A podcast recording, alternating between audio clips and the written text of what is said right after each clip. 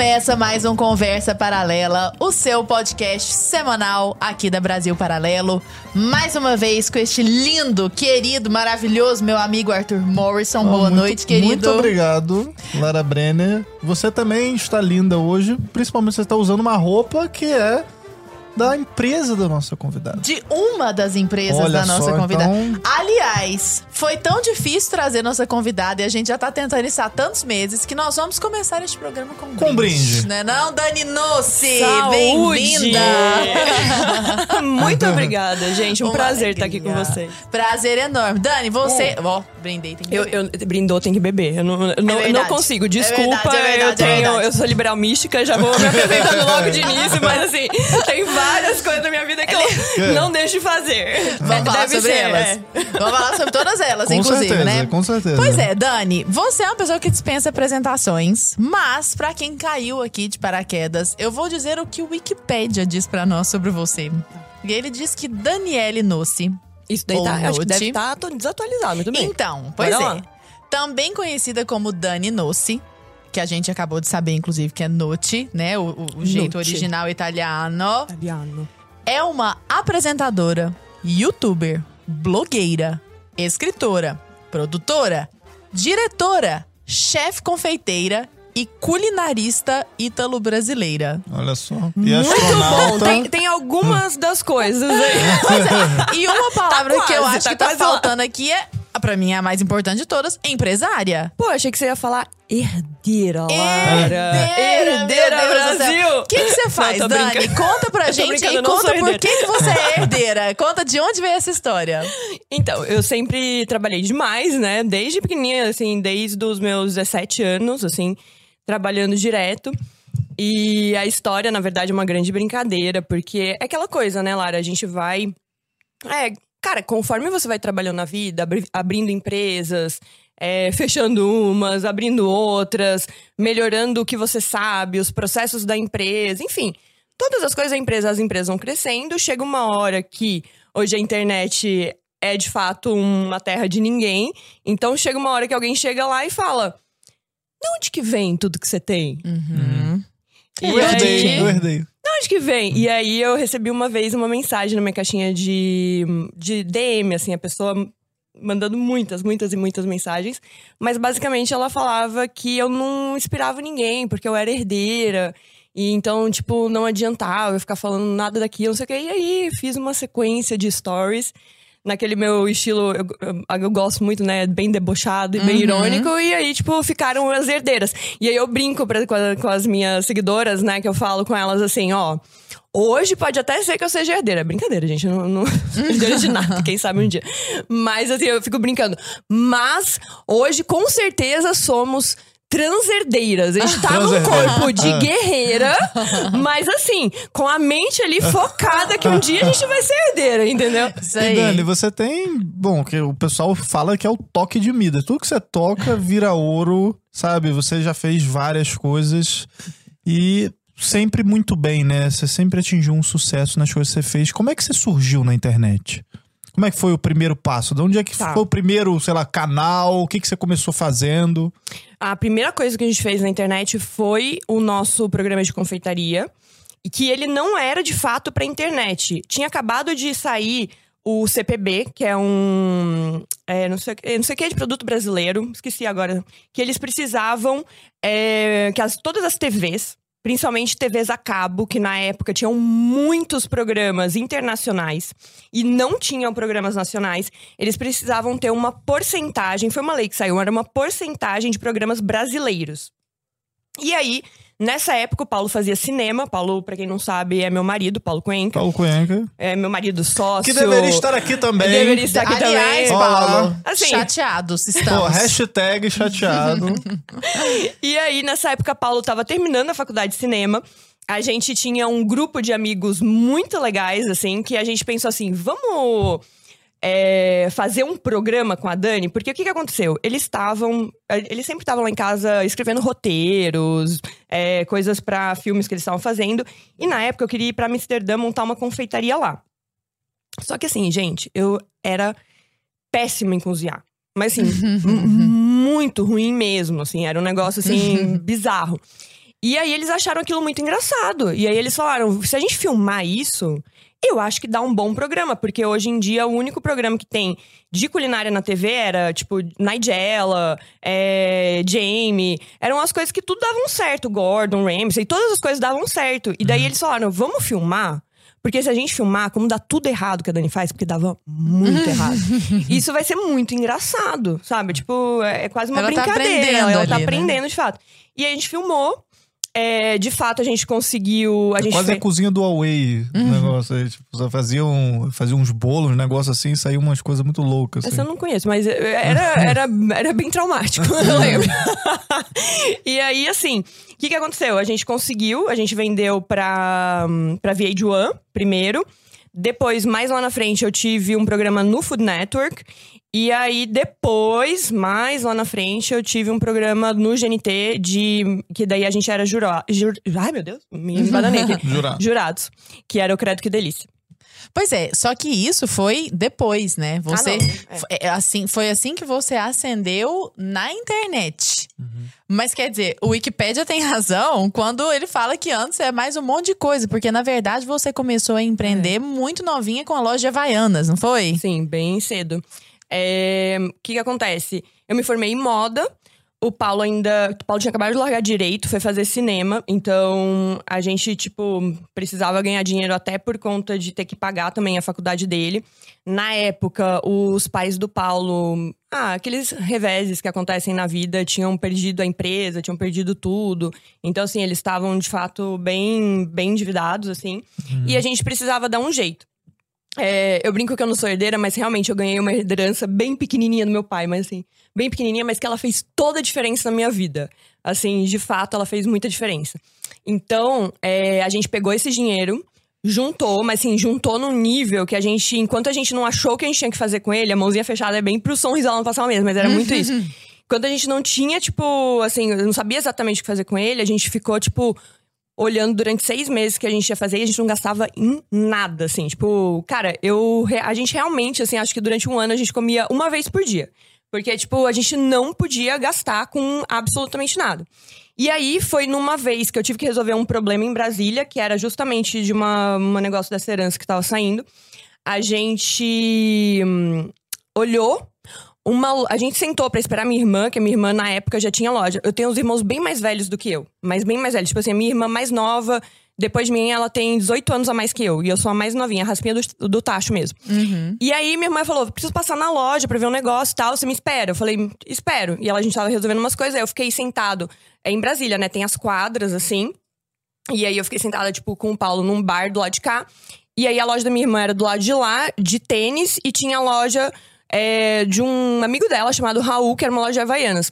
Mas é uma, uma loja muito bagunçada, Lara. Tipo assim, muito, muito.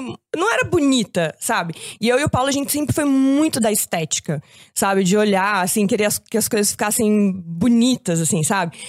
Aí quando a gente olhou aquilo, cara, um- um- uma galera entrando, muita gente, tipo, muita gente comprando, a gente olhou assim, falou um pro outro, cara, tem tanta Havaianas assim? Primeira coisa que a gente pensou, a gente nem sabia, né? Na época não existia loja de Havaianas, né? Não existia franquia de Havaianas. Aí a gente falou, nossa, nem sabia que tinha tanta Havaianas assim. Aí depois a gente virou e falou assim, nossa, e, e esse povo não para de comprar Havaianas, né? Cara, assim, parava um carro, parava outro. Cara, uma loucura a loja. Tipo, os caras não davam nem tempo de tirar a caixa do meio da loja, a loja toda bagunçada. Aí eu virei pro Paulo e falei, pô, mas dava pra fazer isso muito melhor. Imagina se a gente fizesse assim, ó, por cor, tudo bonitinho, assim, Sempre do teve esse- branco, indo essa veia empreendedora, assim, né? Isso Cara, com quantos anos? Isso a gente tinha. Eu, eu tinha acabado de me formar, acho que eu tinha uns 20 mais ou menos. E o Paulo era mais novo, né? O Paulo tem dois anos a menos do que eu. Não, eu tinha 21, o Paulo tinha 19. Aí tinha, a gente, eu tinha me formado, o Paulo tava nessa transição. Com 19 Aí- anos a gente comia terra, né? Ah, Até parece. A outra tá abrindo uma loja havaiana. Aí a gente olhou. Aí a gente falou, cara, dá pra fazer, dá para fazer bem feito isso. E eu acho que não é caro fazer isso. Porque a gente tinha pouco dinheiro. Não, não podia ser um super empreendimento, entendeu? Então, assim, eu, a gente falou, não deve ser caro, porque Havaianas, né? Quanto, Qual será o custo de uma Havaianas? A gente ficou pensando, né?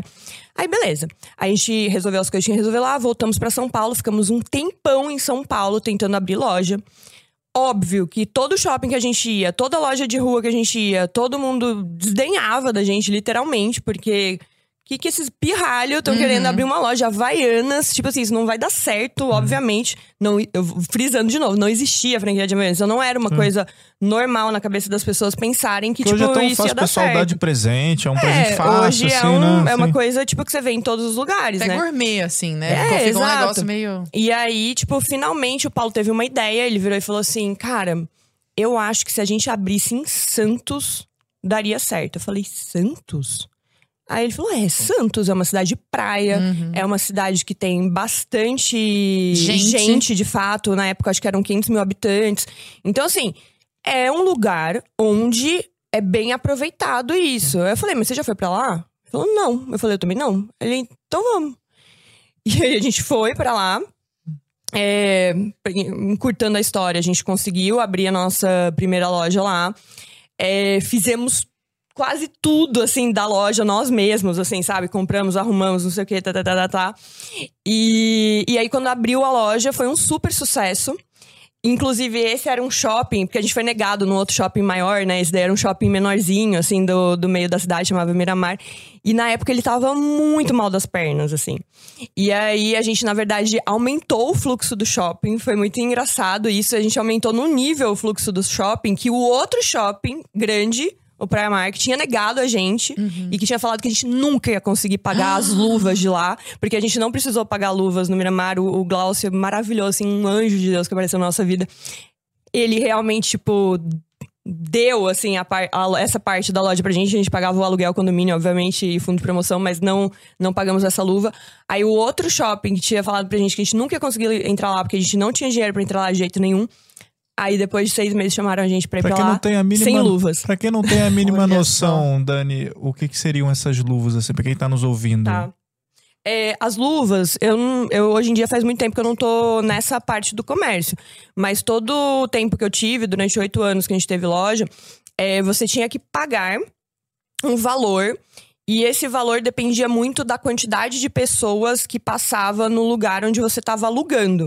Então não é que você estava comprando o lugar. Não, não é isso. Você não estava comprando aquela loja. Você estava pagando é, um valor referente ao movimento relativo daquele lugar. Por exemplo, eu Isso é uma lembro. prática comum do mercado, assim. Eu, eu não sei se é mais hoje em dia, mas antigamente era uma prática comum do mercado. E assim, por exemplo, na época eu lembro, eu lembro claramente, no Praia Mar a luva era de. As luvas eram de 250 mil. Mas eu, eu lembro quando eu assustei de fato com esse valor, que eu fui no Morumbi Shopping em São Paulo antes, né? Antes de ir pra, pra Santos. E é uma loja pequena, assim, de uns 40 metros quadrados. As luvas naquela época eram de um milhão e meio. Nossa, olha isso. Naquela época, gente, Caramba. assim, isso, o quê? 20 anos atrás, mais de 20 anos Nossa, atrás, É muito né? tempo. Agora, Dani. Não, mais de 20, nossa, eu tô, não, tô, tô me deixando tanto. mais velha do que eu É. sou, peraí, não, fiz a conta errada. Tenho 38. Tem Vai 38, fazer não, 39. mais de 20 anos. Quase 20 anos. Quase 20 menos de anos, 20 anos. quase 20 anos.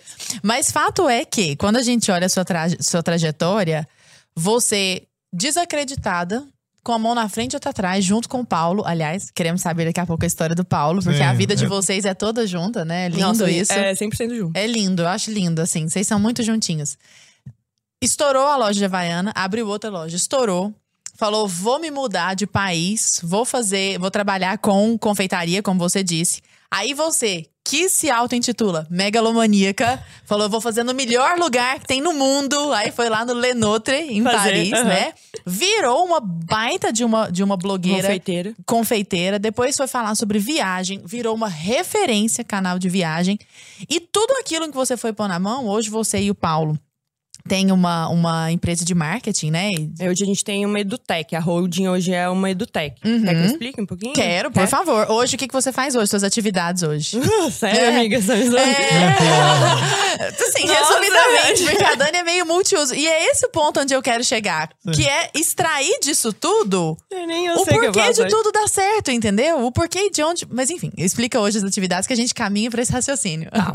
Beleza. É, hoje, a nossa, o nosso principal foco é a holding que a gente tá montando. Eu, Paulo, Raul e João. Né, o Raul do Investidor Sardinha. Que já esteve aqui conosco, Sim, Raul Raul Senna. Senna, Raul Senna. junto com o Fábio Holder, estiveram aqui. João Franco, que era sócio do Raul e que agora é nosso sócio também, né? A gente tá finalizando todos os, os proclames, eu diria assim, de, de valuation de, das marcas e tal. Mas a essência da holding é qual? É uma edutech. Então, é educação e tecnologia. Tudo que a gente vai colocar dentro da holding tem necessariamente que estar pautado em educação e tecnologia. Então, é, no caso do Paulo, é, são os cursos de marketing, branding, é, a gente vai ter outras coisas que eu ainda não posso falar, tipo, mais pra frente, mas tudo, tudo, tudo relacionado a 100% ao marketing. É, e aí, dentro disso, também vai ter a parte tecnológica, que a gente já está há um ano construindo. Então, em breve, a gente lança também. E aí vão ter várias coisas que vocês vão ver em breve. É, é, é, horrível esse tipo de entrevista, eu sei. Ah. E daí, tipo, a pessoa fica, não pode falar nada, não sei o que, mas. No spoiler. Vai ser, mas vai ser muito vai legal. Confia em mim, confia em mim que vai ser legal. Na parte do Raul, é, curso de investimentos e corretora, uhum. né? Na parte do Antônio, que a gente acabou de comprar, é uma parte dele, né, da empresa dele, também curso de milhas barra um empreendedorismo inicial, vamos dizer assim. Antônio é 1% investidor. Antônio é 1% tá investidor. É, e aí a gente também já está construindo um app para ele, então também tem uma outra parte de tecnologia aí. Então, assim, tudo que a gente quer tá, que quer que esteja dentro da holding, a gente quer que seja educacional e tecnológico. Espet... E além disso, porque essa é uma das suas empresas hoje, é. né? Você ainda tem mais coisas.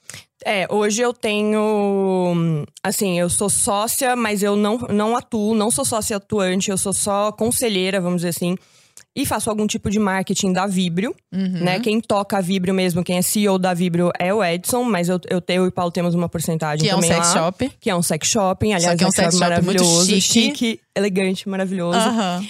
É, e aí, mesma coisa, a gente também. Eles ainda não entraram na holding, mas a gente pretende que eles entrem em breve, então eles também já estão se estruturando em outras, outras pontas que são necessárias. Então, por exemplo, agora a Marcela que é esposa do Edson e que é, é psicóloga, sexóloga, é, já estruturou, vai estruturar um curso dela, vai lançar também. Então já começa aí a se estruturar um novo patamar para Vibrio, para uhum. ela vir cada vez mais perto da, um, da holding. E que eu vou fechar a hora nuda. Ah, pois é. que eu tava te falando ele Poxa fora agora. Vida. Que foi minha marca de moda, que inclusive Aliás, muito obrigada, estou, você está usando. bela de aura nuda, Belíssima. Gente. Olha esse, olha esse ombro de paetês, que coisa mais linda. Coisa mais maravilhosa ah, não, do mundo, eu sou apaixonada. chorando de Aliás, se ainda tiver alguma coisa lá, aproveitem, porque assim, tá num preço que vocês jamais vão ver numa peças nessa qualidade, nesse preço, gente. É, é um Ela... corte impecável, um impecável. caimento impecável. E os tecidos, tudo, a gente realmente escolhe com muita dedicação de fato. Uma marca que sim, tava dando muito certo e que daí eu acho que eu faço uma das escolhas mais difíceis que eu já fiz na minha vida. Porque assim, você escolher abandonar um barco quando ele tá ruim é muito fácil. Uhum. Uhum. É, é muito fácil. Sim. Agora, você escolher abandonar um barco, e não é, não é abandonar, foi um. tô falando nesse sentido, mas assim, foi um consenso entre as, as três sócias, né? quando ele tá no auge, né? Quando ele não tava no auge, porque uma marca de moda, de fato, ela demora, assim, hum. pra, pra pegar, assim, no mínimo uns cinco anos. Mas tava Isso indo eu já muito sabia. Bem. Mas tava indo muito bem. Quanto tempo tinha? Assim há dois anos. Uma marca que nunca deu prejuízo, uma marca que sempre dava lucro contábil, a gente pegava todo o lucro dela, reinvestia para ampliar, para aumentar. Então, assim, tava indo muito bem. E infelizmente. Tinha um branding muito tinha legal. Tinha um branding muito legal. Era, tinha um conceito era... muito Exato. legal. Então, assim, de fato, para mim, é uma marca que, cara, podia voar. Surgiu podia da sua voar. cabeça a ideia da, da marca? Não, surgiu das três mesmo. Sim. Nós somos três sócias. É, e aí a gente há muito já queria fazer uma marca temporal, uma marca que tivesse um corte impecável, que assim, essa blusa, por exemplo, tenho certeza que tudo. se a Lara quiser usar essa blusa daqui cinco anos, cara, se ela tiver um cuidado de fato com a blusa, ela vai conseguir. Só lava em lavanderia. E é uma lavanderia maravilhosa. Eu tenho um cuidado assim super com ela. E, entendeu? Então é isso, assim, a gente pensou muito nisso, na qualidade da peça, na qualidade do, do corte, do acabamento, do tecido. Cara, assim, em, tudo, assim, a gente realmente. Eu, eu sou uma chata chata assim, per se, assim, Quero sabe? falar eu sou... sobre isso, inclusive. eu, eu, eu, sei lá, eu, eu devo ter alguma coisa não diagnosticada, assim, pra ser tão processual e tão chata. Então, assim, eu sou aquela pessoa que se eu olho o negócio, eu bato assim, ai, tá um um pelinho aqui, uma linha aqui, não sei o que, não gente. Pelo amor de Deus, sabe? Assim, pô, melhorem isso, vamos melhorar, vamos, vamos mandar pro fornecedor, tem que melhorar tal. Então, assim, eu sou muito enlouquecida com melhoria constante, sabe? Uhum. E assim, a Hora Nuda pra mim tava indo num caminho assim maravilhoso. E foi isso, por problemas assim, diretos e indiretos de sociedade, de fato, a gente não vai continuar. Mas ao mesmo tempo, eu fico feliz porque eu tava hum, eu tava muito dividida. Sabe? Em, tipo assim, tá em Goiânia, todas as empresas estão lá. Pra né? quem não sabe, Dani mora hoje em Goiânia, Dani Paulo. há um ano, né? E aí, assim, todas estão lá. Era a única que tava aqui era a Hora Nuda. A única que os sócios não eram os mesmos era a Hora Nuda. Tava descasada, então eu acho né? que começou a pesar Por tudo que, que isso, vocês sabe? decidiram ir pra Goiânia, Goiânia? enquanto, sei lá, muita gente, eu vejo até a própria BP aqui, né? O pessoal era do Sul. Ah, vamos pra São Paulo. Todo mundo vem pra São Paulo. Por que não ficar. Por que não ficar em São Paulo e ficar em Goiânia, Dani? Então, é, quando veio a pandemia, o nosso negócio principal, que era o YouTube, acabou. Né? Então, assim, a gente basicamente vivia na época de patrocínio. Uhum. E era patrocínio especificamente de viagem. Caramba, então, Então, já foi assim- justamente no mesmo ponto ali que. Então, tipo assim, Latam, Motorola, Bradesco, é, Jaguar. É que você falava de viagem também, né? Eu era o maior canal do Brasil de viagem. Uhum. E o maior canal de, de confeitaria da América Latina no YouTube. E aí, assim, todos esses patrocinadores, inclusive tem uma, uma coisa que eu tinha que entregar pra Latam, que até hoje eu não entreguei, que eles pagaram. que acabou o canal. Mas, tipo assim, é, o que que acontece? Quando veio a pandemia, tudo ficou suspenso. Como que você vai viajar? Eu Sim. vivia de viajar e fazer os publis na viagem. Uhum. É- é- Era essa a base da minha empresa. Tanto é que o primeiro curso do Paulo, na real, chama O Projeto, que é sobre como vender projetos grandes para a empresa, porque a gente só fazia projetos muito grandes. E aí, é, quando veio a pandemia, acabou tudo, né? Tipo, ninguém sabia o que, que ia acon- acontecer, quanto tempo ia voltar. Nessa época, a gente já está. Nessa época, não, desculpa, assim, um pouquinho antes, acho que um ano antes, a gente já tinha começado a estruturar é, algumas mentorias. Por quê? A gente era muito assim, ponta de lança do mercado do YouTube. A gente, em relação a comercial, parte comercial, entrega de fato de projetos, assim, é, a gente era muito impecável. Sabe aquela coisa assim que às vezes as marcas falam assim, não sei se vocês sabem disso, mas tipo assim, ai, contratei fulano e fulano demorou 10 dias a mais pra me entregar. Uhum. Tipo, e no contrato tava tal dia, sabe? Sim. Cara, isso não acontecia lá. É Assim, a gente era muito processual. Pontual. Então, as marcas adoravam trabalhar com a gente, porque era tudo muito certo. E aí. Que era previsível, né? Era uma coisa que você. É, elas podiam contar com aquilo. E, e a, a gente já tinha uma mini produtora, tinha 20 pessoas trabalhando com a gente. Então, assim, não era uma coisa aleatória, ah, um, um youtuber filmando só, entendeu? Não, não era isso, entendeu? Tinha já uma empresa de fato. E aí o que acontece? É, como a gente fazia isso é, de uma maneira muito processual e lógica, há uns dois, três anos antes da pandemia, eu e o Paulo, a gente começou a dar muita palestra em agências é, no, no Brasil inteiro, praticamente. E mais, mas quem mais chamava a gente era o Google mesmo. Então, o próprio YouTube, o próprio Google chamava a gente para ir lá falar como que a gente, qual era o processo, como que a gente fazia, tanto para as agências, em como seriam umas, como eles poderiam efetuar melhores contratações de influenciadores, quanto falar para os influenciadores em como que eles poderiam se profissionalizar no mercado. E isso era uma coisa que a gente falava, tipo, cara, constantemente. Toda semana, cada duas semanas, a gente estava em algum lugar falando sobre isso. E aí, a partir disso, é, várias pessoas começaram a pedir pra gente se a gente não fazia mentoria, se a gente não podia dar um curso, se a gente não fazia consultoria. E aí eu falei pro Paulo, pô, amor, por que, que a gente não faz, então, uma mentoria? E aí a gente fez um, um espartano. Eu não sei se vocês sabem o que é um espartano. Não. Não? É, o Paulo começou. Paulo e eu, na verdade, a gente começou falando os dois juntos, falando mais sobre marketing no nosso Instagram, na época, não sei o quê, tá, tá, tá, tá, tá, tá. E aí, depois de um mês, a gente abriu um formulário. Isso é um espartano. Um formulário onde a pessoa poderia preencher é, para saber se a gente. Ela teria que passar num teste para estar na nossa mentoria. E a gente ia, es- ia escolher 30 pessoas para estar na nossa mentoria. Mentoria paga, acho que na época era 15 ou 20 mil essa mentoria, durante seis meses. Que a gente ia acompanhar o negócio dela na área de marketing especificamente. A gente recebeu 14 mil formulários. Meu Deus, isso foi que ano? Isso foi. Eu sou péssima em ano, tá? Assim, foi Mas tipo. antes da pandemia. Um ano e meio antes da AP pandemia. ou Um ano, um ano e meio, mais ou AP. menos, antes da, antes da pandemia. E aí foi uma loucura, porque claramente a gente não analisou 14 mil formulários. Tipo, é impossível. impossível. Impossível. Então, assim, a gente conseguiu diminuir lá. Tinha até uma pergunta lá: é você tem hoje condições de pagar esse valor, não sei o quê, tá, tá, tá. Aí, tipo, os que tinham sim, eu acho que eram, tipo assim, uns 4 mil. Aí a gente começou por esses, porque assim. Sim. Enfim, era Obviamente, impossível, sim, sim. tá ligado? E aí a gente fez, demos essa mentoria é, durante seis meses.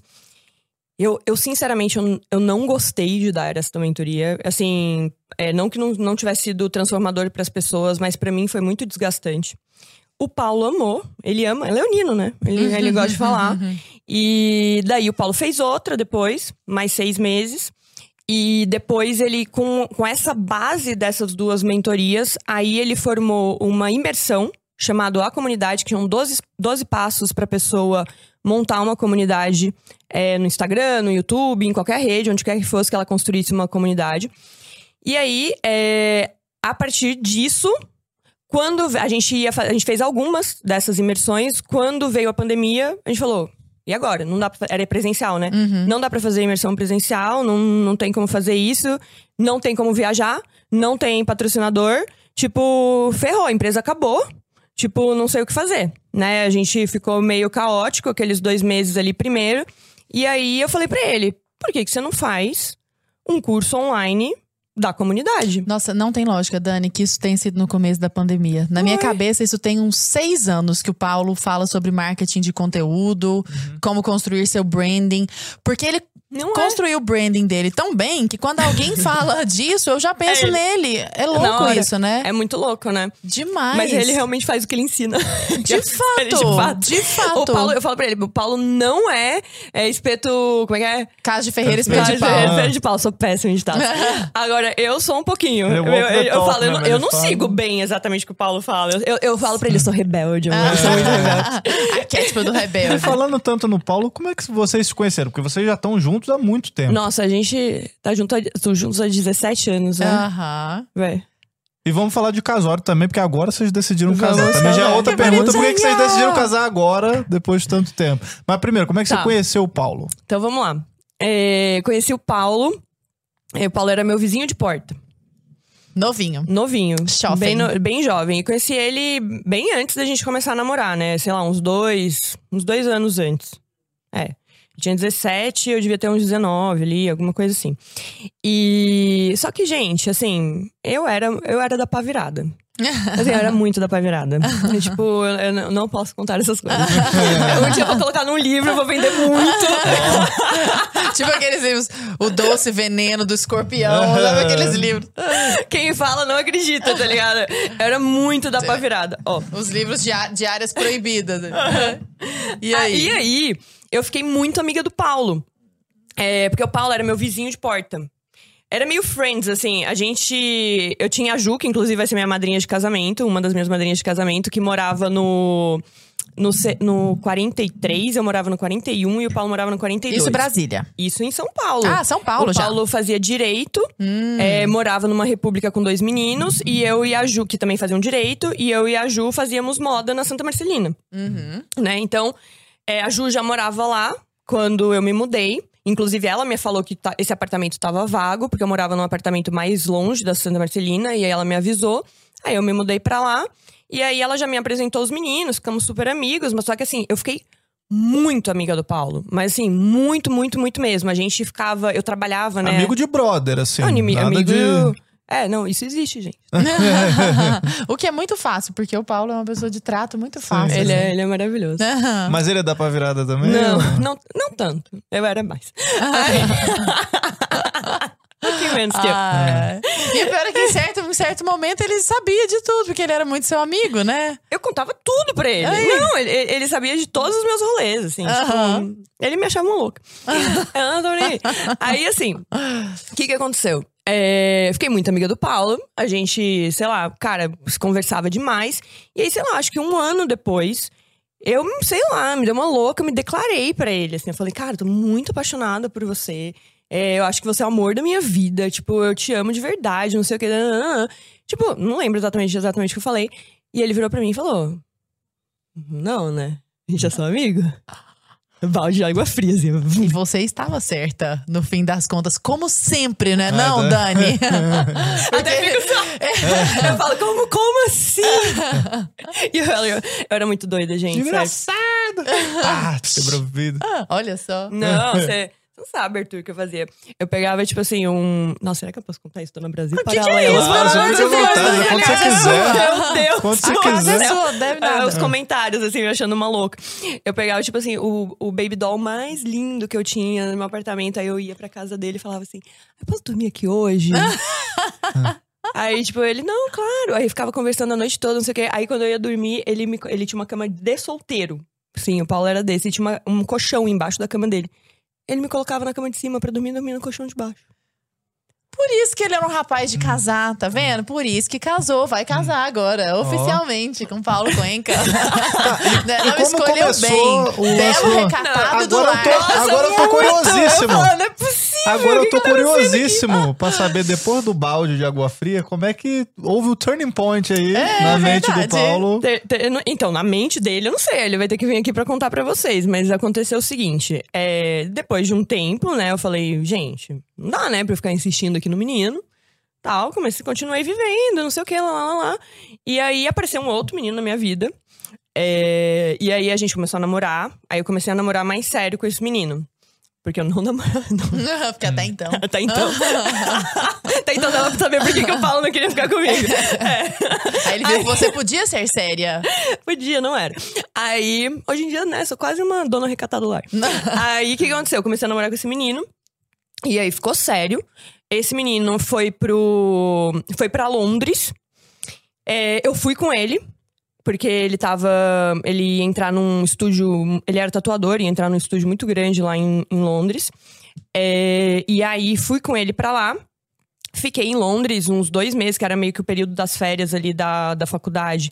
É, que eu tava no último ano trabalhando em. É, tudo, qualquer coisa. Tipo, colocava piercing, é, fui garçonete, tipo. Promoter. Promoter. Promoter eu fui. Eu não fui muito promoter lá, não. Fui promoter de fato em São Paulo durante muito tempo e, e host de balada. Mas lá eu fiz piercing, fui garçonete, é, fiz uns outros bicos que, tipo, que apareciam. que aparecia, eu ia fazendo. assim, Coisa de tipo- herdeira, né, Dani? não, assim, muito tipo, muito, muito herdeira. e aí, claramente muito herdeira. E aí, é, eu tive que voltar pra terminar a faculdade. Nessa que eu tive que voltar, eu deixei ele lá. E aí, voltei pra terminar a faculdade quando, sei lá, tava uns cinco dias em casa que eu tinha voltado. Tinha passado uns dois meses fora. Tipo, o Paulo bate na minha porta. Tipo, se declarando. Eu falei, ué, o que, que Olha mais só. tá acontecendo Parece aqui? que tá o ligado? jogo virou, não é mesmo? Acho que é alguém sentiu agora? falta. Gente, mas muito tempo, chocada que isso ficou Não, no mas foi coração muito dele. tempo, foi muito tempo depois. E aí, enfim, acabei com outro cara, daí comecei a ficar com o Paulo, e é aquele negócio. E aí, a história. E aí a história. E aí, isso já faz? Quantos anos? 17. 17 anos. E agora vão se casar. Agora a gente vai casar. Como é que é isso, Dani? Conta pra nós. Ai, Como é que estão os Lara. preparativos? Tá, tão- tá tudo, agora tá tudo em ordem, tô só decidindo mais algumas coisas aqui em São Paulo, porque vamos fazer dois casamentos. Então, tipo, tem o civil em Goiânia e tem o religioso aqui em São Paulo, com a festa. Pois é, inclusive, Né? ai, a festa. Que foi? Tô, tô super ansiosa por essa festa, né? Porque é temática a festa. Não, vai ser muito legal. A do civil é temática. A do. Não, a que eu vou. Você vai nos dois, amiga. É que eu só ah, te eu vou nos convido. dois? Claro que você vai. Eu ah, só então te tá con- bom. Eu só te convidei qual- pra um ainda, porque o outro convite ainda não chegou. Ah, então tá bom. que tudo. Eu tô esperando o pessoal me É entregar. porque a temática é anos 20, pessoal. Pensa. Não, É, muito legal. o do civil. Senhora. É porque eu pensei, cara, eu, assim, o, o outro, o do religioso, já vai ser o casamento normal. Aham. Que na, que na verdade a gente vai ter uma vibe meio italiana, assim, vai, Ai, ser, vai ser muito legal. Vibe noite. É, noite. E aí, assim, o que, que eu pensei? Tipo, já vai ser uma coisa mais fresh, fazenda, não sei o quê. As pessoas já vão mais, assim, com os vestidos é, Esvoaçantes. fluidos, esvoaçantes, não sei o que tal, coloridos. Aí eu pensei, como que eu posso diferenciar a- a festa do civil dessa, pra não ser, tipo, duas festas iguais, né? Aham. Aí eu falei, não, eu adoro Art Deco. Goiânia é um baluarte do Art Deco. É, cara, a gente tá no lugar certo pra fazer isso, né? Legal. Aí eu falei, não, vou fazer uma coisa meio Gatsby, meio, anos 20, assim. Aliás, a galera tá pirando, mas nem precisa, tá, gente, pirar tanto. É só, tipo assim, as meninas mais numa coisa mais gala, tipo brilho, plumas, paetês, sabe? Uma, uma coisa mais assim, franjas e tal. Aham. E os homens de smoking. Nossa, Porque mas daí a gente diferencia, né? muito legal. pois é, e de onde surgiu a ideia A pegada agora? meio Peak Blinders, assim, né? É, meio isso. meio isso. Versão Pô, chique. versão versão requintada. Mas o, de onde que, por que, que vocês decidiram agora se casar, assim, depois de tanto tempo oficializar? Não, então, não foi agora, na verdade. Foi antes da pandemia. Uhum. A gente, bem, bem um pouco antes da pandemia, acho que assim, cara, eu acho que uns oito meses antes de vir, né, ali a pandemia em março, eu já tava começando a fechar tudo no meu casamento. Porque a gente ia fazer 15 anos de casados. 15 anos juntos, né? E aí eu ia oficializar. É, uma das questões era, eu, eu de fato, antes eu não tinha tanta vontade em casar, mas por, pela questão de condição mesmo. Porque eu ficava pensando, ou eu vou investir esse dinheiro, né, gastar daí esse dinheiro no casamento, ou eu vou investir esse dinheiro nas minhas, nas minhas empresas. É, e até assim, às vezes fazer uma viagem e tal. Então acabou que, tipo, todas as vezes a gente priorizava outras coisas. Uhum. Aí quando deu, quando a gente ia fazer 15 anos, eu falei pro Paulo. Nossa, é assim, é agora eu não, né? assim, se eu, se eu quiser casar, a gente já tinha uma condição melhor, né? Eu falei, se a gente quiser casar, é bom aproveitar enquanto a gente tá jovenzinho Aham, também, né? quero sair gatinha nas fica fotos. um pouquinho melhor, né? De guardar isso daí. Aí, mas assim, tô brincando, mas assim, 15 anos era um negócio bem emblemático. E aí eu falei, vamos casar então. E aí comecei a organizar tudo. Aí veio a pandemia. Aí eu falei, putz, saco, não é pra casar, né? Que ódio. Aí eu falei, não, tá, beleza. Aí aconteceram várias coisas, eu mudei pra Goiânia, então com 16 anos de- é, juntos não foi. Falei, cara, agora ou é agora ou não é agora. Aí agora tem que ser. Agora chegou o momento. É, e também porque eu quero outras coisas mais que daí não pode falar aqui. Né? Ah, meu Então- Deus do céu! Terminando, desliga a câmera, ela fala. nós. Ô, Dani, agora você tá. Ah, povo, aí, se alguém O for povo fã meu ouvir, vai. Fica enlouquecido, Vai encher seu direct lá, encher sua caixinha. Vai lá, gente, pega no pé da Dani pra ela contar o que que é o babado. Você agora Aí só tá... depois do casamento. É... Abençoados, não, por Deus. Amém, Tudo amém. certinho. Serão, já são, vão ser mais ainda. Aquelas pagando de pudica depois, Depois de ter do rolê todo. Ah? Não, mas sempre há tempo. E Dani, agora você tá é, indo pros bastidores do Paulo. Né? Aham. Você é como se fosse assim, a. a a, pessoa que operacionaliza e viabiliza tudo aquilo que o Paulo é. E o Paulo Sim. Leonino, que é, aparece à frente, frente. de tudo ali da É. empresa. Eu vi uma entrevista sua com o Raul Senna, e aí o Raul falando assim: Dani, você é muito mais legal fora das câmeras do que nas câmeras. o que eu protesto, inclusive, porque eu sempre achei a Dani ótima nas câmeras. Mas assim, como ela é muito direta e tem esse jeito mais Firme, é, né? mais firme e a- engraçado, irônico e tudo mais, muita gente acaba não se identificando, muita gente acaba se identificando justamente por causa disso. Mas a questão é, você tá mais feliz estando um pouco mais nos bastidores? Você acha que é seu lugar mesmo? Ai, é, é aquela coisa, assim, né? Eu. Cara, eu não sei. Eu, ah, até embolei. Vamos lá. Vamos pensar aqui. Eu sou virgem com ascendente em peixes. Certo. Foi mal, galera. Liberal não entende, mística. né? É. Assim, eu era. Eu era, não. Eu, eu acho que quando eu era mais nova, eu era muito pragmática, extremamente direta, objetiva. Decisões feitas de maneira muito rápidas. Então, assim, eu era muito assim. Conforme eu acho que o ascendente vai entrando. Eu não sei se é isso, tá? Ou se é a vida, se a gente fica Madura. amolecido depois de um certo tempo e as coisas vão mudando. Não sei, gente. Tá? É só um pensamento na minha cabeça, entendeu? É, eu acho que eu tô ficando um pouco mais pisciana. Assim, num sentido de, tipo, eu, eu me sinto hoje em dia mais criativa também, Que legal. sabe? É, até pra resolver problemas de maneira, mais, de maneira mais criativa, de fato.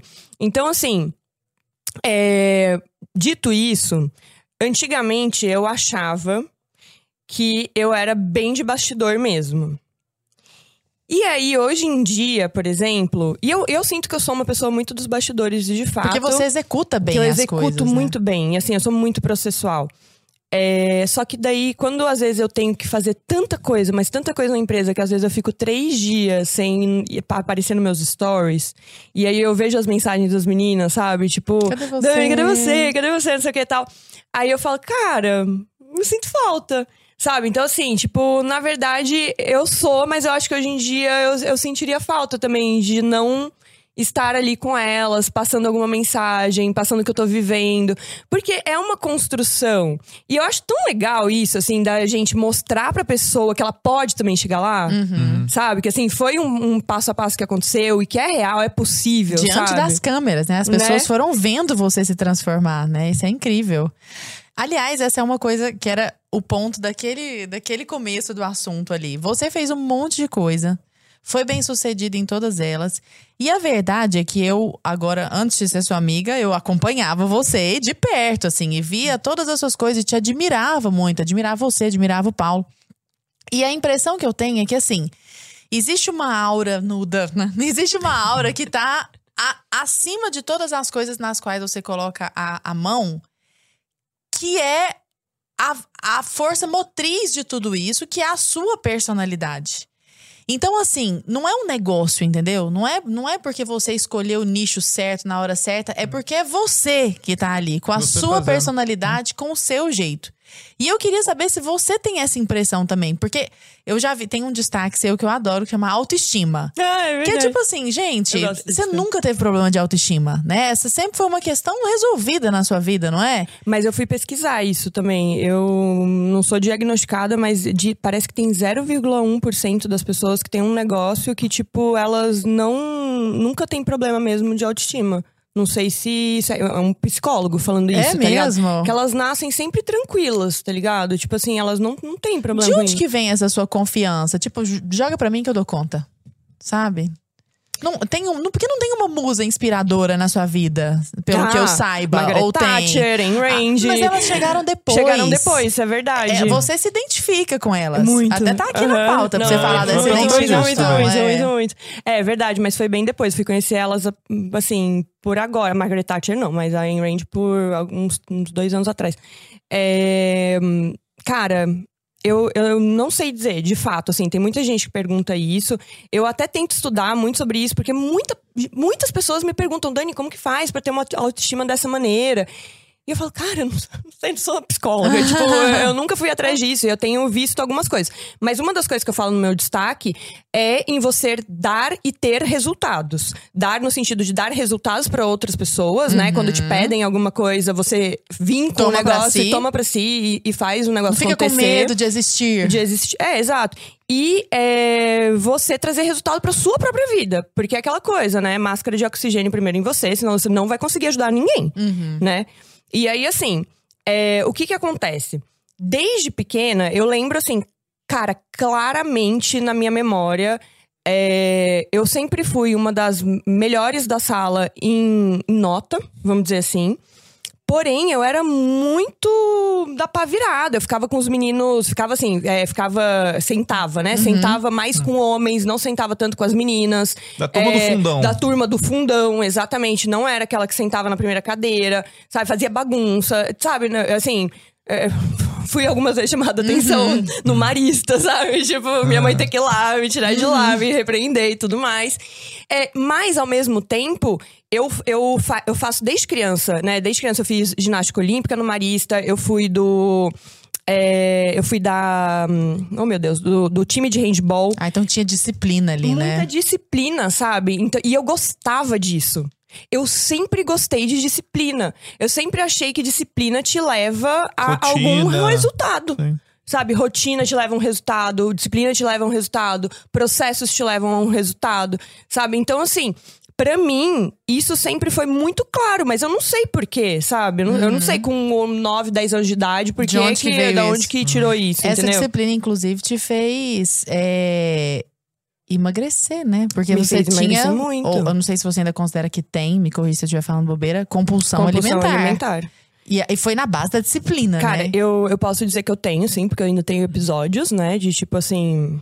Se tiver coisa na minha dispensa, tipo, vai. Até. Imagina, né? Inclusive, é, não dá pra Não, é- imaginar. é uma Inclusive, esse lance da, da, Eu não posso. da Não posso. compulsão alimentar. Bom, você já foi cancelado várias vezes também, né? Uhum. Na internet. E tem um, esse, um, especificamente um episódio com relação De compulsão a, alimentar, que eu falei que. a isso. Como é que foi? Como é que foi? Conta essa história aí. Ó, ao meu. Como é que fala? Ah, em Em minha defesa. em minha defesa. A Nature é uma das é, maiores Revistas, é, revistas científicas, científicas do gosta da mundo. ciência. Já Né? comprovou que, de fato, tem um limiar ali entre açúcar e cocaína, de fato. Dani, assim. eu nunca vi um cancelamento mais, Mais demente da, da minha minha vida. vida, É entendeu? ridículo. Assim, e, e Como é que foi a história? Conta a história, só pra galera que não, não sabe. O que aconteceu? eu acho eu não lembro exatamente, fui falar sobre a minha. é, alguém perguntou alguma coisa, fui falar sobre a minha compulsão alimentar. Então, eu posso falar com propriedade. Com Eu tenho propriedade, compulsão. porque eu tenho compulsão alimentar. Eu lembro desses mesmo, stories. entendeu? Então, assim, cara, tem. Assim, existem momentos, se eu entrar em alguns momentos de muita. Ah, de mu- muita falta de rotina, que são os momentos que de fato me tiram do, do eixo, né? Eu posso comer ao infinito. Assim, eu de fato consigo comer ao infinito. Uhum. Não tem fundo. Não existe fundo. Não existe pausa. Não, não, Não é nem mais tem. fome, é só vontade de comer mesmo. Fome? Não existe fome. É, é uma coisa bizarra, de fato, assim, não é legal. Então, assim, é, com muita rotina e muita resiliência, eu consegui parar muito disso. Né? Então, assim, hoje, por exemplo, na minha dispensa, eu não gosto de ter na dispensa de casa chocolate, balinha, é, qual- qualquer, qualquer coisa, nem assim, por exemplo, às vezes o, o Raul mora com a gente, isso é esquisito. Mas assim, às vezes ele pede pra a gente comprar, sei lá, é, creme de leite e choco- aquele chocolate gotinha pra ele fazer um brigadeiro às vezes. Eu fico, eu fico na noia com aquilo ali em casa enquanto ele não faz esse brigadeiro. Sabe? Às vezes eu compro um assim pra tipo, tá, vai. Toma, toma. Ah. vai. Ainda bem que ele não, ele não é muito de doce, Paulo também não é muito de doce. Então é muito fácil, é, de fato, controlar isso lá em casa. Mas assim, na época que eu descontrolei, foi o quê? Muitas viagens. É, voltava, tinha que gravar insanamente pro canal Confeitaria. E aí eu comia Hum. Perto desesperadamente, desesperadamente, saca? É, sem rotina nenhuma nas viagens, porque a gente trabalhava assim, cara, virado. Tipo, das seis da manhã às duas da manhã, era tipo, era, era virado. E aí, eu não sei se vocês sabem, mas o sono influencia diretamente também na quantidade. O sono não influencia em tudo, mas ele influencia No muito peso, na tudo. quantidade que você pensa que você quer comer. Sim. Então, assim, você vai, vai aumentando muito, muito, muito. Pessoas que não dormem acabam tendo vários outros distúrbios depois, né? Nossa, inclusive tem um TED Talk maravilhoso que a galera precisa ver sobre o sono. Gente, vocês precisam dormir, de fato. Todo mundo precisa dormir. Dormir faz muita diferença na vida. Você lembra o nome do palestrante? Eu não lembro, mas se colocar TED TED, Talk Talk, é, em inglês, né? É, distúrbio do sono, alguma coisa assim em inglês, você vai achar. Eu acho que era um cara carequinho que tinha pouca, pouco cabelo. É, é muito bom, tem uns 20 minutos. É incrível esse TED Talk. É, e aí, assim, tudo, tudo desequilibrado, falta de exercício, é, tudo, tudo, tudo, tudo. Uma viagem atrás da outra. Foi uma época que a gente fez em um ano 16 viagens. Nossa senhora. E assim, 16 viagens internacionais, tipo, pra, Não, pra ficar uma loucura. 10, 15 dias fora. A gente praticamente não parava na empresa. Era assim, era, era cara, virado, virado. E aí eu, eu lembro que eu engordei bastante, não lembro exatamente quanto. Mas aí quando eu de, de fato decidi que eu ia mudar, aí eu comecei a aprender. Eu, fui, eu sou. é, como é que fala uma pessoa que é muito fixada no assunto, até eu saber tudo? Obsessiva. Eu sou muito obsessiva, até eu saber tudo. Aí eu fui aprender um monte sobre low carb, fui aprender um monte sobre Ayurveda.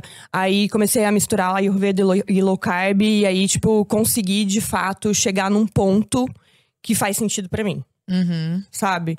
Que hoje eu consigo me controlar muito melhor. Assim, já tive momentos muito mais controlados do que tô hoje, até. Uhum. Hoje nem diria que tô, tipo, totalmente sã. Mas, mas é porque, pô, também tô fazendo dois casamentos e eu tava doido, reformando um escritório de senhora. 980 metros. Tá então, assim, doido. tá, até Isso é- eu, eu posso me dar o luxo um pouquinho, mas Isso é agora como- eu já quero voltar de novo. É Você mínimo. comentou do lance das viagens também. O pessoal às vezes está de casa, né? Que não tem noção dessa rotina. Por, por exemplo, eu não sou essa pessoa, eu e a Lara, a gente não, nunca ganhou pra viajar e tal. Então, a, a impressão que fica que é é, muito que, tipo, legal, ah, né? pô, É. o cara tá É viajando, verdade. tá ganhando grana e não sei o quê. Pô, que moleza que é. Mas realmente, pô, você tem hora que você não consegue nem curtir ali, porque você tem que pensar na próxima publi, não sei o quê, você tem que filmar e leva drone, não sei, sabe? É, na verdade, assim, todos os dias das nossas viagens tinha um roteiro a ser seguido.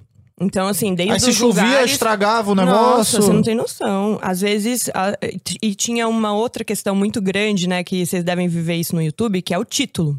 Uhum. O clickbait lá. É. E aí, assim, se às vezes a gente chegava no final do dia e não tinha um título, porque a gente sempre programava pra achar um título, mas vai que o lugar que a gente tava esperando ter aquele título não deu, porque não era exatamente aquilo, né? Porque acontece, às vezes a gente não tinha ido no lugar antes, entendeu? Era uma coisa meio surprise. Uhum. E aí, às vezes não dava o título, aí chegava à noite, eu e o Paulo desesperados. Tipo, cara, qual que vai ser o título? Qual que vai ser o título? A gente precisa de um título. Tipo, nossa, era assim. é- é- parece loucura pra quem tá ouvindo isso, mas, gente, assim, era nosso Nossa. trabalho, então era Conta, conta desesperador. um perrengue, assim, que tu lembra de... De, De viagem? De viagem, assim. Nossa, eu quase morri várias vezes. Por isso que eu acredito em Deus hoje em dia. Ah. É real. Na prática, ele Mas se em que provou se- mas em que existente. sentido? muito, muito Em que existente. sentido? Um exemplo. assim. Bom, é, teve dois exemplos que estão filmados no canal, que inclusive as pessoas podem lá ver. O canal já acabou, tá, gente? Mas é, esses vídeos estão lá. Acabou Então... assim. Se você for lá, Dani Nossi, no YouTube, ela tem quase 3 milhões de inscritos. É uma Aliás, coisa parabéns absurda. pra vocês que fizeram 3 milhões. Ah, Repita de arrasaram. parabéns. Muito bem, parabéns. Legal. Pois é, e você, 2 milhões e 800. E falando de tantas coisas, né? Mas enfim, quais são os episódios? Eu- os dois episódios de quase morte. Mas é real. O primeiro é um na Islândia que ah, a gente, imprudentemente, não viu o site, porque na Islândia, eles. é- Tudo deles é por um site que avisa como que tá o vento, se vai virar o tempo, se vai nevar em algum lugar, mesmo em épocas que não necessariamente nevariam, porque venta muito na Islândia. A Islândia tem um- uma questão que assim, os ventos estão tão fortes que eles viram carros. Que isso? É, muito louco. É, é um país muito legal, assim, sabe? Pra, pra É lindo visitar. é lindo demais, né? demais. E aí, assim, o que que acontece? É, a gente... é, a gente tinha acabado de chegar em Akureyri. Era uma cidade que tinha uma... Como é que fala? Uma cachoeira enorme que a gente queria ver. E era muito pertinho. Juro, assim. Era tipo 15 minutos de carro de Akureyri, da cidadezinha, até essa, essa, essa cachoeira. A gente falou, cara, dá tempo. Aí a gente deixou as malas no negócio, no, no hotel, numa casa que a gente tinha alugado. E aí a gente não viu o site. Sabe, aquela imprudência, assim, não viu o site. Vamos, vamos, vamos, que dá tempo, final de, quase final de tarde, assim, a gente vai dar tempo e tal. E a gente foi.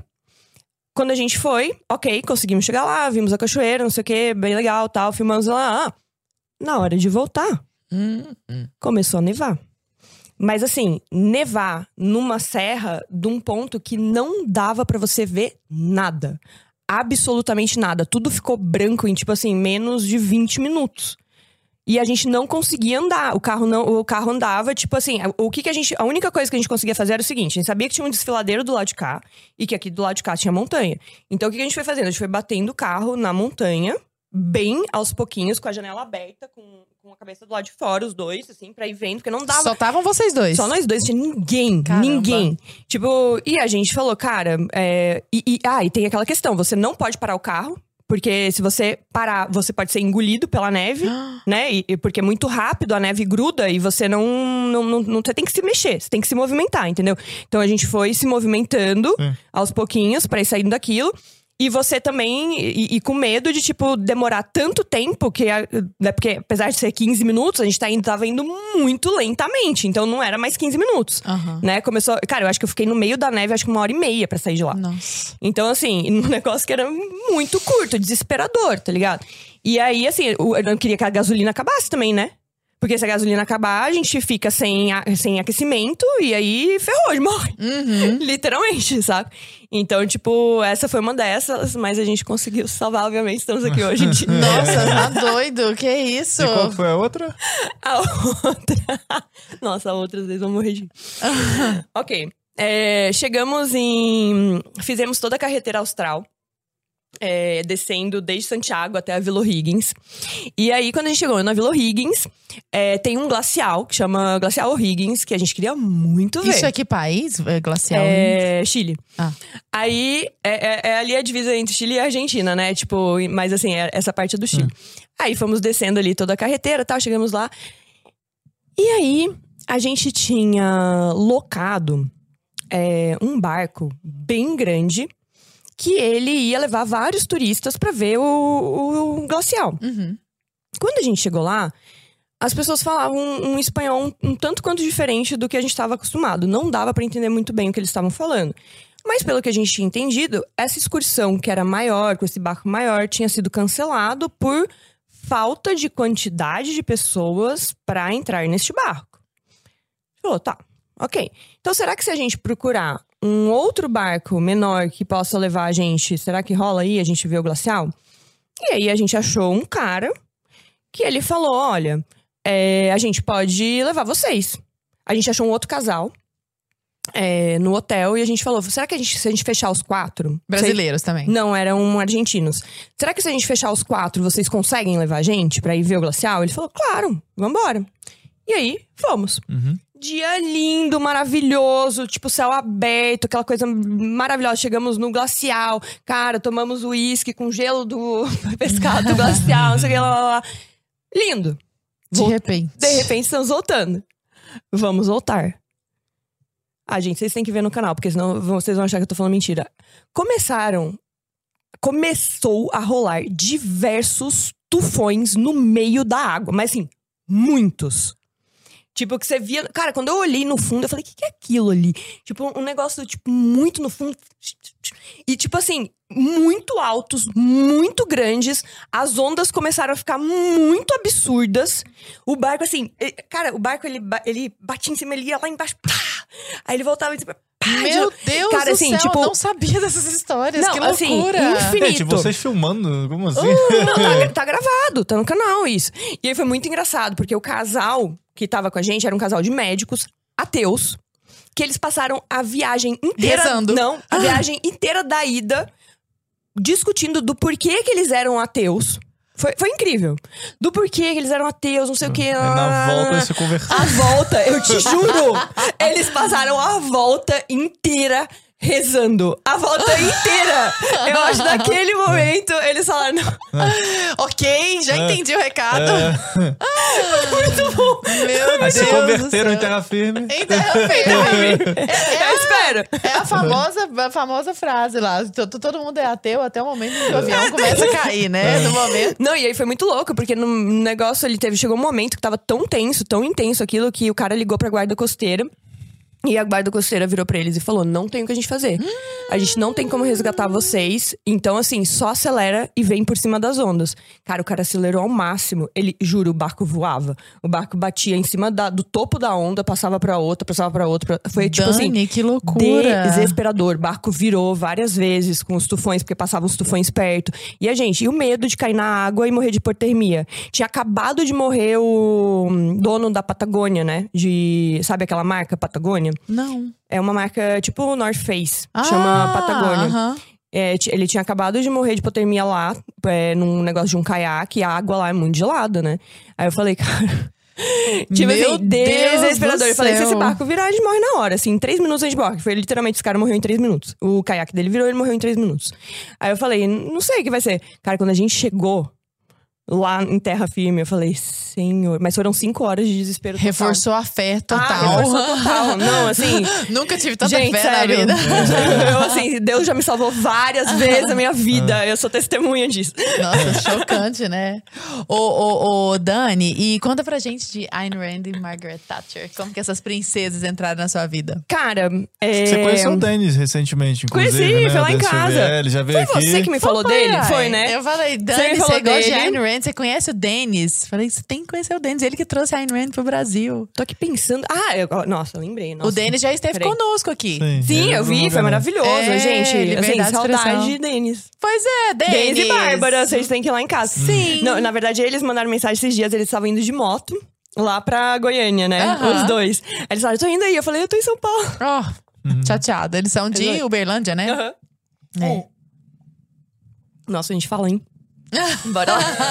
que é isso, queremos destrinchar tudo Meu sobre Deus, vamos lá. O que que acontece? É... Nossa, será que eu vou ter que voltar nesse ponto da minha vida? Vamos lá.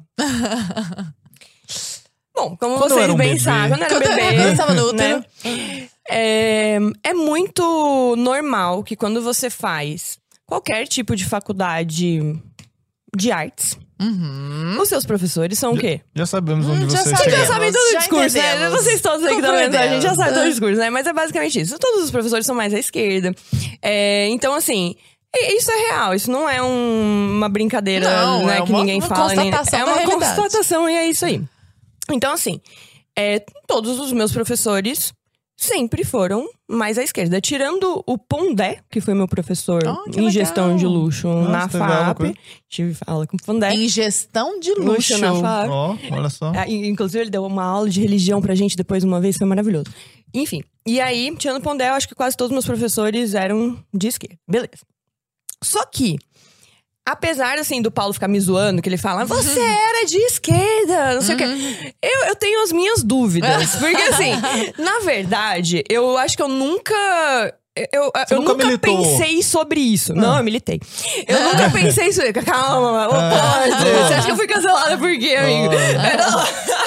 Você acha que eu não tinha uma base? Olha só. De gente doida. Aí, o que que acontece? É, na minha, no meu período inteiro da- fora da internet, vamos dizer assim, e até um pouco do período dentro da internet, essas questões políticas não eram pautadas na minha vida. Gente, eu trabalhava o dia inteiro. Eu- assim, eu, eu estudava, eu fazia faculdade, eu estudava, depois da faculdade eu trabalhava, depois eu tinha que fazer trabalho de Tava faculdade. seu corre assim, ali, né? gente, eu, eu passei a minha vida fazendo meu corre. Uhum. Então, eu simplesmente nunca pensei sobre isso. Eu, eu falo muito isso com o Bruno Perini, né? Que, que vou chegar porque foi ele que me apresentou em mente. E aí, eu sempre fui uma pessoa que nunca tive, assim, essa coisa de tipo, ai, é isso, é aquilo, não sei. Apesar de sempre ter sido uma leitora, né, Dani? Você sempre De gostou quê? de ler. De ler. Mas eu não lia de maneira política, geral. Lara, não, eu eu lia sei, mas eu tô falando. Você, é, mas você lia outras não, coisas, lia, né? lia muito sobre empreendedorismo, lia muito sobre é, mentalidade, mas assim, nunca nada baseado de fato, assim, ah, esquerda, direita. Isso não era uma coisa que muito passava pela minha cabeça. É, só que eu sempre fui uma pessoa, é, sem saber este termo, de fato liberal. Uhum. Tanto nos costumes quanto na economia. Eu acho que imposto é roubo. Então me cancela, Olha só. imposto é roubo. Tipo, sabe? Olha só, É- estamos aqui Então, só começando. Gostou. conversando. esquentando aqui a questão. Agora o papo ficará ainda melhor. E é, eu sempre fui do a favor de assim. Faça o que você quiser fazer da sua vida. Eu não acho que eu tenho que ficar falando pra você o que você deve fazer, entendeu? Tipo, e nem você venha me falar também o que eu devo fazer, porque eu sou bem, né? Me É- deixa. É isso, me deixa, Aham. tipo, saca? Então, assim, não, não toco na tua vida, você não toca na minha, cara. Sabe? Eu- e eu sempre fui assim. Mas não foi uma coisa, tipo, eu estudei isso, não sei o que. Não, Eu li isso eu li isso em algum lugar. lugar. Tipo, cara, eu, eu fui, eu era assim. E aí, beleza. Quando, num tempo mais na frente, no YouTube, a gente já tava fazendo YouTube há bastante tempo, eu acho que o mundo ao meu redor começou a virar. No sentido de todas as pautas progressistas começaram a aparecer, aparecia muito dentro da minha produtora. É, e assim, pautas feministas, é, to- todos os tipos de pautas Identitárias, né? identitárias. E a gente começou a perceber que as marcas também estavam indo muito para esse caminho. Né? Só que na época ainda não tinha essa coisa de, por exemplo, é, Não era tão linguagem escancarado. neutra. Não era tão É, escancarado. não, assim, não né? era algo assim, né? E aí, quando é, veio lá a questão do ele não, não sei o quê, eu de fato militei ele não. Uhum. Porque eu. fa- E aí, assim, tipo, me julguem. Ok. Não Cada estamos aqui um- pra isso. Estamos aqui só Cada pra te um que, conhecer. tipo, não tô falando vocês, não, tô falando casal. É, tipo assim, jogue a primeira pedra quem nunca fez nada. E assim, não que eu, tipo, seja apaixonada pelo Bolsonaro também, não. Mas, gente, assim, sinceramente, esse país Você tem que fazer seu corre. Porque se você não fizer seu corre, meu amigo, você tá ferrado na tua vida, tá ligado? Você dependendo de político, Ficar né? dependendo de político pra resolver a tua vida, você tá muito Ah. ferrado na tua vida, É tá isso ligado? mesmo. Mas assim, é, é basicamente isso que eu penso. E aí, quando veio essas questões, toda a parte da minha produtora, todo mundo era muito assim, sabe? E aí, tem várias. Cara, tem várias questões, é, pautas progressistas que são liberais, né? Tipo, eu quero, eu quero fazer o meu, eu não quero que fiquem, eu não quero que me julguem, eu não quero que, tipo, ah, eu, pô, eu sou homo- homossexual, cara, eu tenho todos os meus direitos também, não sei o quê. tá, tá. Então tem coisas que estão ali que pra mim era tipo assim, é isso é o que é o certo, entendeu? Uhum. Tipo, faz muito sentido, né? E aí, enfim, é, militei ele não, não sei o quê, tá, tá, tá, tá, tá. Quando passamos ali a pandemia e, tipo, fechei a produtora, não sei o que, né? Veio a pandemia, fechei a produtora, não sei o quê. Fiquei mais próxima do Bruno. Do Bruno Perini, do Bruno Perini e da Malu. Uhum. E aí, um dia, ele marcou um, um jantar comigo, com o Paulo, é, Bruno Malu, Bruno e Mari. Bruno Sabe? Garchag Sim, sim. Marina Marina Brito. Renata Barreto e Rodrigo. Aí pronto. Ó. aí pronto, aí, Aí, acabou. Aí você falou. convertido na- Aí. Assim, foi, foi tipo assim, acho que umas oito horas de conversão. Não, e o duro é que não existe colírio de desver, né? Você viu, tá visto. Você fala, onde eu tava, que não era. que não tinha visto isso ainda. Falei, gente, que, que mundo que esse povo vive? Que Eu, não- eu só tava trabalhando, só tava fazendo meu bolinho. Eu não sei, tá ligado? Que mundo essa galera vive? Enfim, tô brincando, mas assim, é, foi, foi assim, muito esclarecedor. De fato, não tinha como desver tudo, tudo que eles estavam falando ali, Uhum. sabe? E aí comecei a parar, a pensar e falei, é, tipo, eu estou vivendo de um jeito. Eu sempre vivi, né, comigo mesmo, de uma maneira meritocrática até pra mim, Uhum. né? E. E tô falando outra coisa, que tipo, que assim, de uma parte faz sentido, mas de outra parte não faz tanto sentido. Então, né, tem coisas aí que são incongruentes. É. Aliás, Fernando Henrique Cardoso tá bem ali. Eu fiquei chocada quando me falaram que ele não era de direita. não, Fernando Henrique não é de direita. Vejam o assim? Teatro das Tesouras pra que vocês entendam por que não é, tá bom? Vocês vão ver que é Exatamente. tudo um monte de Eu fantoche. falei, caraca, minha vida foi uma mentira. E teve a humildade, né? De tomar Não, atitude mas, com ô, relação ô, a isso. Eu gosto muito de aprender. Isso é eu acho assim que uma das Dani. grandes coisas. Eu acho que uma das minhas grandes qualidades é que eu sou uma eterna curiosa. Eu sou muito criança, cara. Eu gosto muito de, tipo, ir a... Eu falei pra você que eu sou obsessiva, que eu fui estudar Ayurveda, não sei o que, E, e a fundo. aberta também pro conhecimento, porque você poderia. Ah, eu já tenho a minha mente fechada nisso, tá lá o, o Bruno comentando sobre liberalismo e etc. Eu falei, ah, não, isso aí não é pra mim, não quero saber. Ô, Arthur, mas assim, contra fatos, não há Exato. argumentos. Exato. Tá ligado? Aí quando, sei lá, vem uma Renata, por exemplo, posta lá é, a tabela lá desde quando o mundo começou na Revolução Industrial, a fome decrescendo, não sei o que. lá, lá, lá. Tipo, pelo amor de Deus, gente, você vai falar que, assim, não funcionou? É o melhor sistema do mundo? Não sei, tipo, a gente não teve outros, agora comparados. Comparando o capitalismo com outros que já tivemos, até agora é o que tá Tá funcionando se um pouquinho bem. melhor, né? Então, assim, pô, dá pra gente, tipo, negar isso? Tem dados, caceta. Trabalha com dados, Uhum. sabe? E eu, eu acho engraçado que a Bruna falou, a Bruna é meu, minha, minha gestora de talentos, né? É, coordenadora de gestão de talentos. Ela, Ela, é falou. ótima também. A Bruna, é você, você conheceu a Bruna? É Demais. maravilhosa. Ela falou que ela vai me entregar uma canequinha quando a gente, de fato, mudar todo mundo pro escritório. A minha canequinha vai estar assim. Acredito apenas em Deus. Para todo o resto, me traga dados. essa, essa, essa canequinha é a minha, tá ligado? A Bruna, Perfeita. que é bem isso, tá E ligado? te levaram dados, né? Me levem dados. Trazendo dados, tá tudo certo. E aí me levaram dados. E eu falei, cara, isso faz muito sentido. Aí o, o Bruno virou e Que é falou. lógico, né? É muito lógico. É porque não é um negócio afetivo. E a Dani não é. Eu não sou, ela sou não é do, pragmática. ela é pragmática. É, Aliás, tomara que dê tempo de falar sobre isso, sobre o seu pragmatismo, que eu acho uma qualidade maravilhosa. Não, e, E a aí? gente pode até entrar nisso agora, porque daí foi Tá, quando o. Bruno é, me deu o compilado do, da Revolta de Atlas, né? Primeiro, assinando assim, até arrepio, bonitinho. Ele fala assim. Fofinho. É, você é a Dagny da nossa era. Que gracinha, gente. Que legal. Eu não sabia que tinha sido assim, que E você tinha aí? conhecido a Ayn Rand. Daí ele anota e eu comecei a ler. Ai, Gente, isso é raro, viu? Ó. Quero dizer que isso é raro, porque a mulher é um rochedo. E aí foi muito bonitinho. Aí eu falei, cara, Fez muito sentido, fez né? muito sentido. Aí eu comecei a ler, comecei a ler outros É livros porque, só um parênteses, vê se eu tô lendo errado. Porque o que você viu ali não foi uma novidade. Você reconheceu o que já tinha em você. Sim. Que era a maneira como você já agia. já tem- você falou, Meu Deus, essa pessoa existe e já pensa como eu, né? Cara, e, e, e sei lá, pra mim eu sou muito aquilo, sabe? Cara, tem que resolver. Tem que pegar o trem no meio do negócio e, tipo, tirar de lá. E, tipo, fazer uma ro- rodovia, vambora. O que que precisa? Tipo, quais são os materiais? Vamos lá, a gente vai, a gente vai fazer. Uhum. Sabe? E aí, assim, pra mim...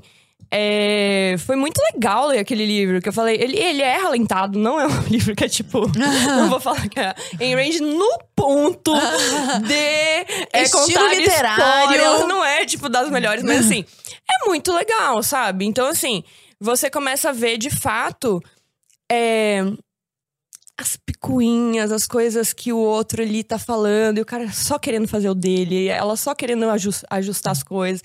E aí você fala, gente, como. Como tem gente que fica puxando, sabe, para o negócio não acontecer. E eu, eu- a gente vê isso, né? Aquele- aqueles diálogos que ela coloca ali, parece que eles já existiram na minha vida, tipo, várias e várias vezes. Sabe? Que critica não sei o que que você tá fazendo, sabe? Sem ter resultado nenhum, sem nunca ter feito. Ficando ali a, a- às agorando ali. custas de tudo, seja da família, seja do governo, seja do que Sanguessuga, seja. Né? Ban sanguessuga. Então, assim, cara. E uma das coisas que eu tenho muita autoestima, e que daí você pode pegar isso pra você, é eu nunca liguei pra crítica de quem não tem resultado ou que eu não sei se tem resultado. Tipo, conheço a pessoa, conheço da onde? Ah, então tá. Então eu vou olhar. Ah, não conheço? Não quero nem saber. Uhum. Ah, não, mas peraí. A Lara, que eu considero, me fez uma crítica que, tipo, eu posso melhorar? Eu vou parar pra pensar. Me trouxe dados, melhor ainda. Uhum. que legal. Vamos falar do pragmatismo. Pois é. Pois é, isso. essas qualidades, você. Não parece aqui, você tá uma princesa. Mas as pessoas às vezes falam que você não tem paciência pra gente lenta. Então, tipo, vamos, vambora. Então, assim, um pouco de falta. Mas não é uma impaciência como um defeito que eu quero dizer. É uma impaciência como uma- um traço do pragmatismo. Eu acho que é um, de- é um defeito. Não, não, não é um defeito. Não sei se é um Não defeito. sei, nesse sentido. Mas eu acho que é mais um pragmatismo. Tipo assim, gente, bora, bora, Bora, bora, bora, sabe? E aí você vai arregimentando as pessoas que estão andando no mesmo ritmo que você. E nessa você vai cooptando boas pessoas. As que não são boas, elas vão ficando pelo caminho, né? Por isso que o Raul chegou. Você lembra tanto que o Raul é acelerado, ele já esteve aqui conosco.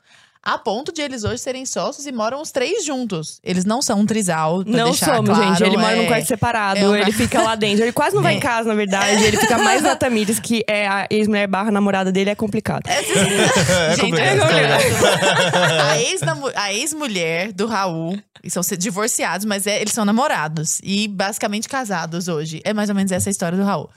Mas enfim, então essas ca- características suas, pragmatismo, essa falta de paciência, que, mas é uma falta de paciência que tem a ver com isso, e essa sua autoestima boa e tudo mais, essas coisas todas fizeram você puxar muito, né, a, a, a empresa de maneira geral. O que, que o Paulo traz para essa equação que faz o negócio funcionar ainda melhor? Porque acho que muito Cara. da receita de vocês é o fato de que vocês dois, diferentes ali, se combinam tanto.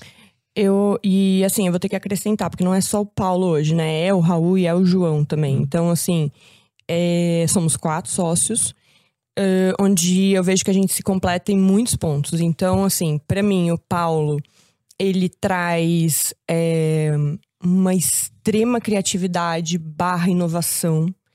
É, é de fato bizarro como o Paulo pensa. E ele é muito diferente no pensamento. Não, não sei como explicar, porque eu não sou assim. Entende? Então, assim, eu acho brilhante, mas eu não sei como funciona exatamente, entendeu? A dinâmica. A dinâmica ali dentro da cabeça dele, eu não sei exatamente como funciona, mas assim. É incrível, assim, ele vem com umas ideias e, e sempre muito à frente do tempo, que é, é, é muito diferente de tudo que eu vejo acontecer. O Raul, pra mim, ele é um grande líder e um grande comunicador. Uhum. Assim, pensar na holding hoje sem o Raul é impossível. Ele, tipo, ele lidera de uma maneira tão bonita, que é assim, por. Realmente por exemplo e por afeição, Uhum. sabe? Tipo, ele faz daquilo ali uma grande família, Ele é um ursão, né? Chega ele bravo. é, cara. Ele fala que ele é bravo, mas ele é um bobão. Essa é a real, entendeu? Mas assim, bobão no bom sentido. Ele é maravilhoso, É, sabe? Ele é tem um amor de um olhar pessoa. bondoso, assim, né? Exato. E assim, é, ele, ele. Sabe uma pessoa que quer ver o crescimento do outro? Esse é o Raul. Uhum. Então, assim, eu acho, eu acho ele incrível. E o João é. São os dados em pessoa. O João são dados. Uhum. Assim, não existe mais nada, ninguém mais pragmático do que o João. Ele é extremamente racional. Tudo. E ele tem, assim, uma. Ele, ele precisa pesquisar muito até ele te dar um parecer, sabe? Ele vai a fundo de cada assunto que de fato precisa. Ele é controladoria financeira, né, no- Uhum. na empresa.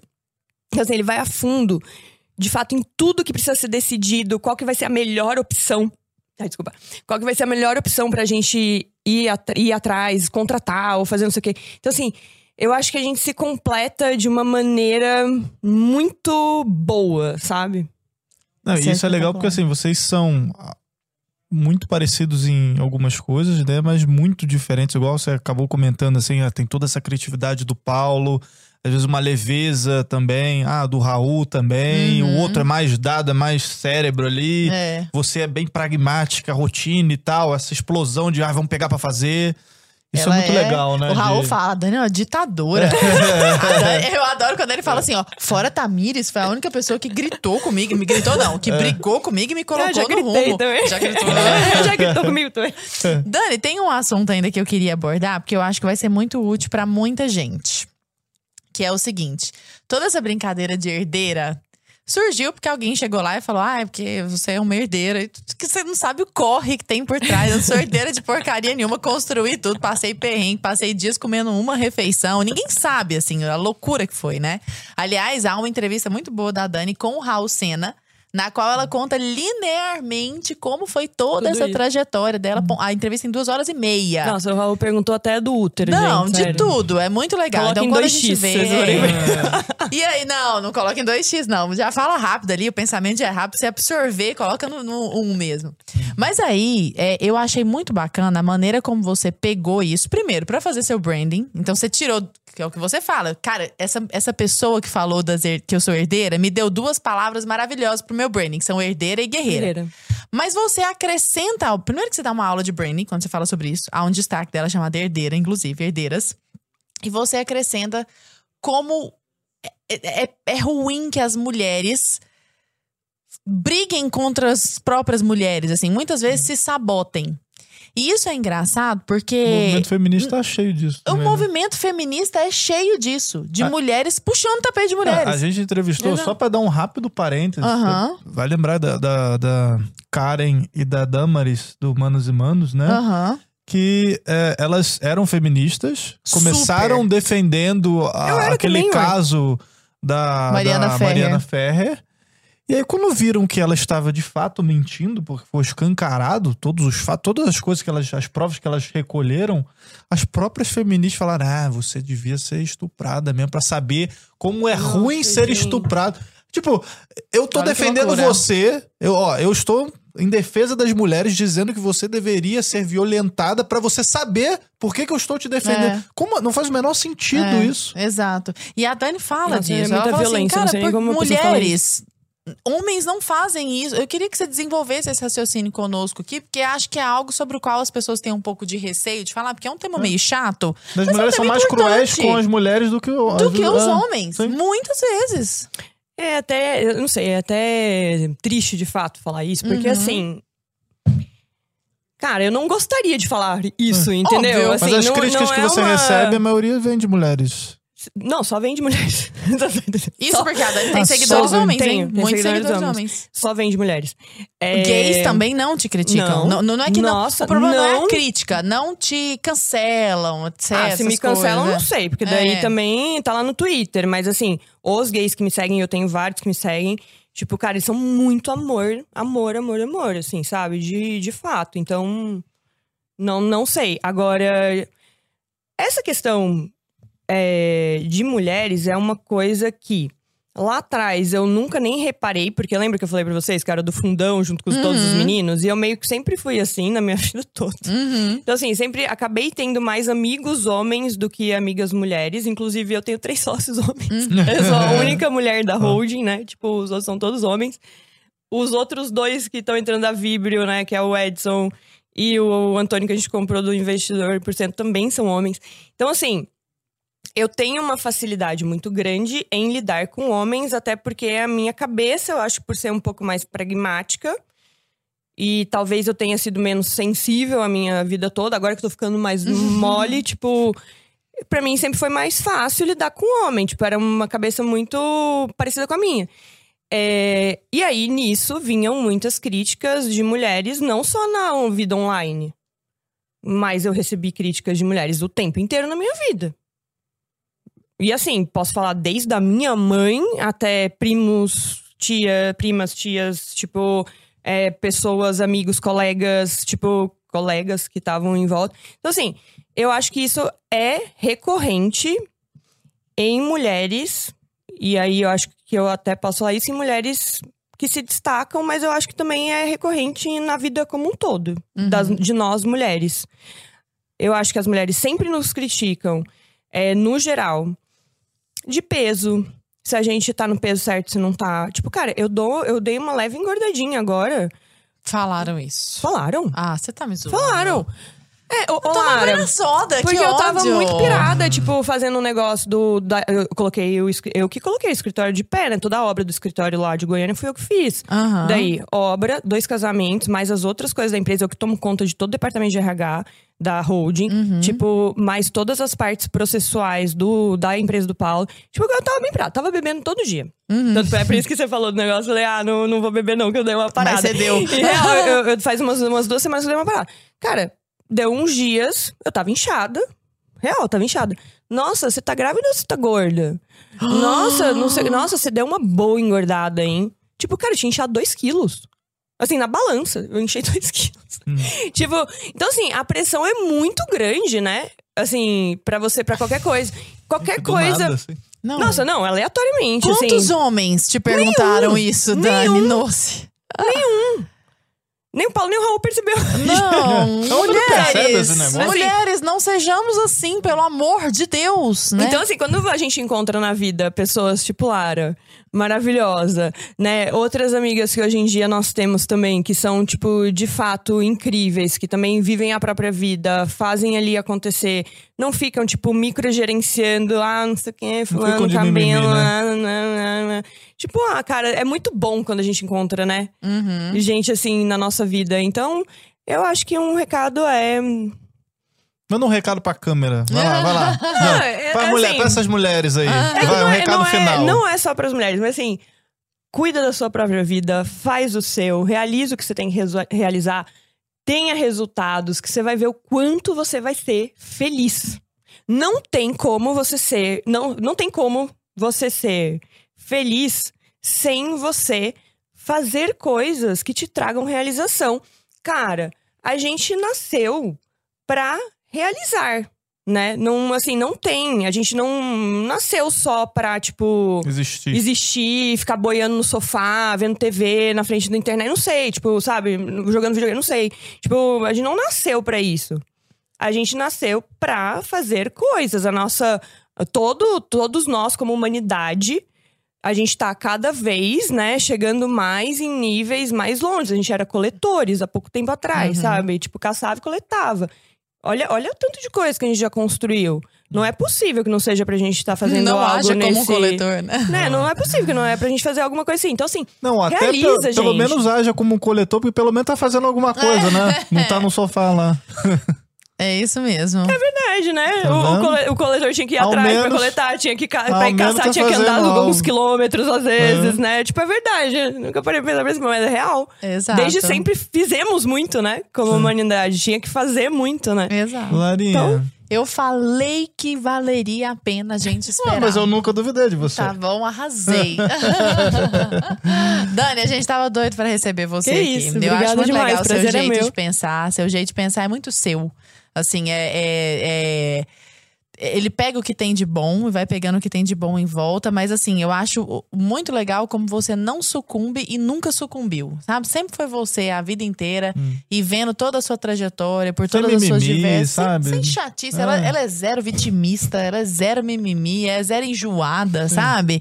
Tá sempre pensando em realizar, fazer, cuidar do seu. E assim, a, a maneira como você vive sua vida é coerente com o que você fala. Sabe? O que não, não é uma coisa assim. Que... E pra quem caiu de paraquedas, né? Pra gente Aham. encerrar com chave de ouro, porque tem gente que, Que não sabe. paraquedas. Que não sabe como achar Dani Noce no, no, É, nas redes essas sociais. pessoas existem. Né? Como, como a gente Perdidas, encontra né, Dani? nas Gente, suas é. redes sociais? Em todas aí. Não, é- eu- hoje em dia todas é só o Instagram mesmo. Eu, na verdade, tô trabalhando muito no offline, foi mal. Mas por enquanto tô só no Instagram, é arroba Noce Daniele. Noce é N-O-C-E, Daniele, Daniele com dois L's e no final. Vai Exato. aparecer na tela. O Thiago vai colocar o Thiago e Gabriel.